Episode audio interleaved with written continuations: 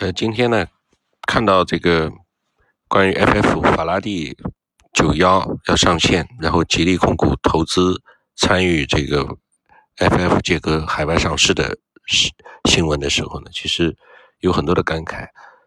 那么同时又看到另外一则新闻，是这个通用汽车宣布在二零三五年是要全面停止燃油车的生产。那实际上就是这个赛道。燃油车传统汽车的这个赛道将会在未来这个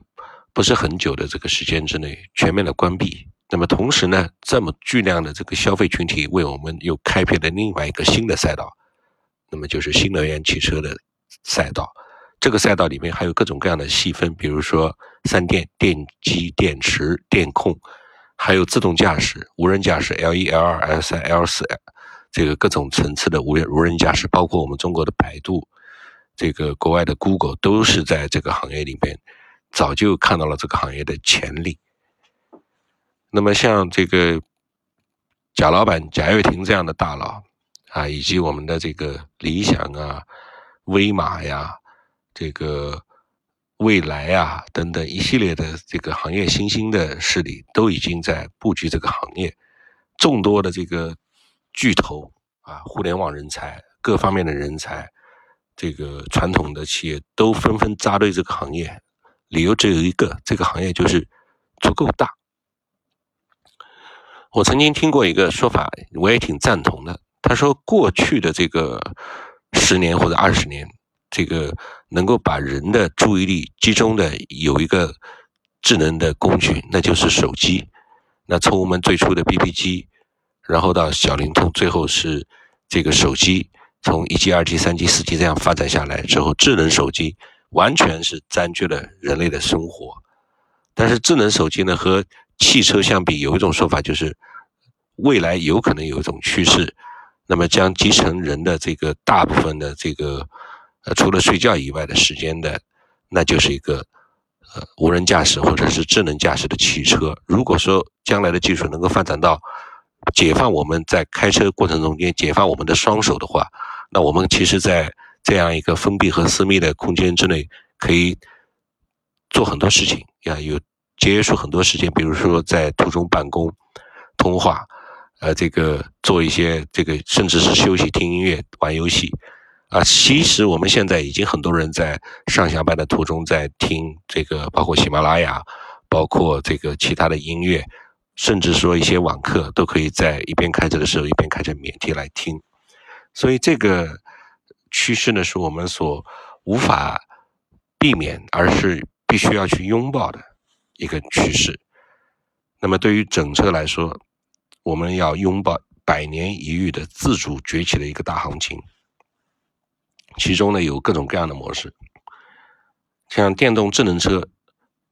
尤其是它具备自我计划能力。是下一个移动终端，车企呢和用户的关系呢，从一锤子买卖变成可能会变成一个持续性的服务，不仅是改变未来居民的生活方式，而且会带来社会效益的进一步提升。在竞争格局上面，电动的智能车掀起的是新一轮的全球汽车产业重心的争夺赛。中国和美国大概率是向上，而德国和日本在行业里面的地位呢，大概率会。慢慢的会失去优势地位，大概率向下。美国的特斯拉目前是全球的引领者，但是中国的车企借助于车企加华为、加 BAT、加宁德、加福耀这些全产业链的结合，也会厚积薄发。伴随着中美贸易战进入了持久阶段，最终中国也有希望实现汽车产业的一个自主崛起，就有点类似于丰田借助。这个上世纪就一九七零年代，石油危机伴随着日美贸易摩擦，实现了日本汽车产业的一个全球崛起。这是我们国有国内的这个产业的一个很好的一个机会。所以呢，我们要不仅看好汽车产业的重生，更看好这个自主品牌的崛起。你像，其实我们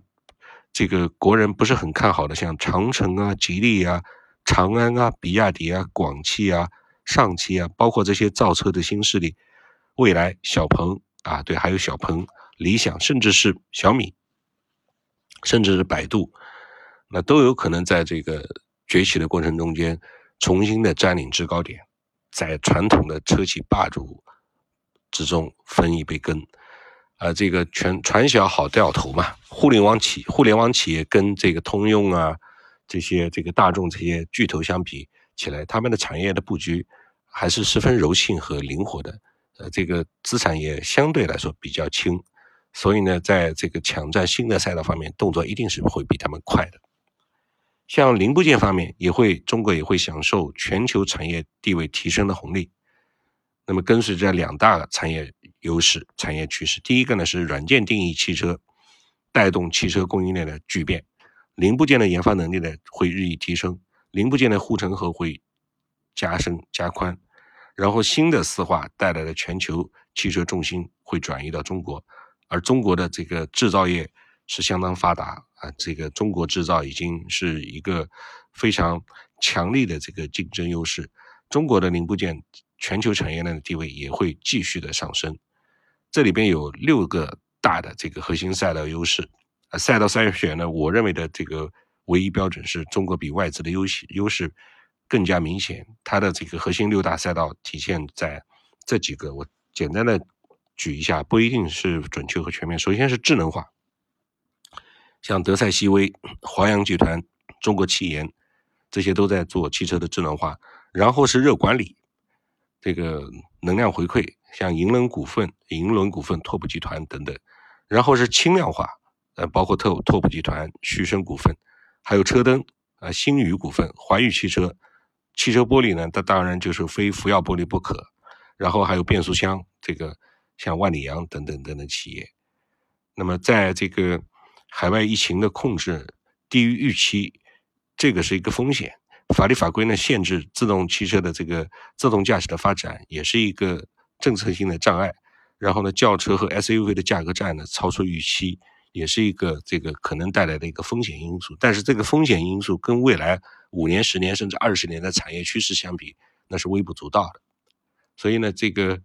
这个才会造造就了特斯拉今天的。一骑绝尘，市值高高的崛起，而我们国内的像比亚迪啊这类的宁德时代这类的这个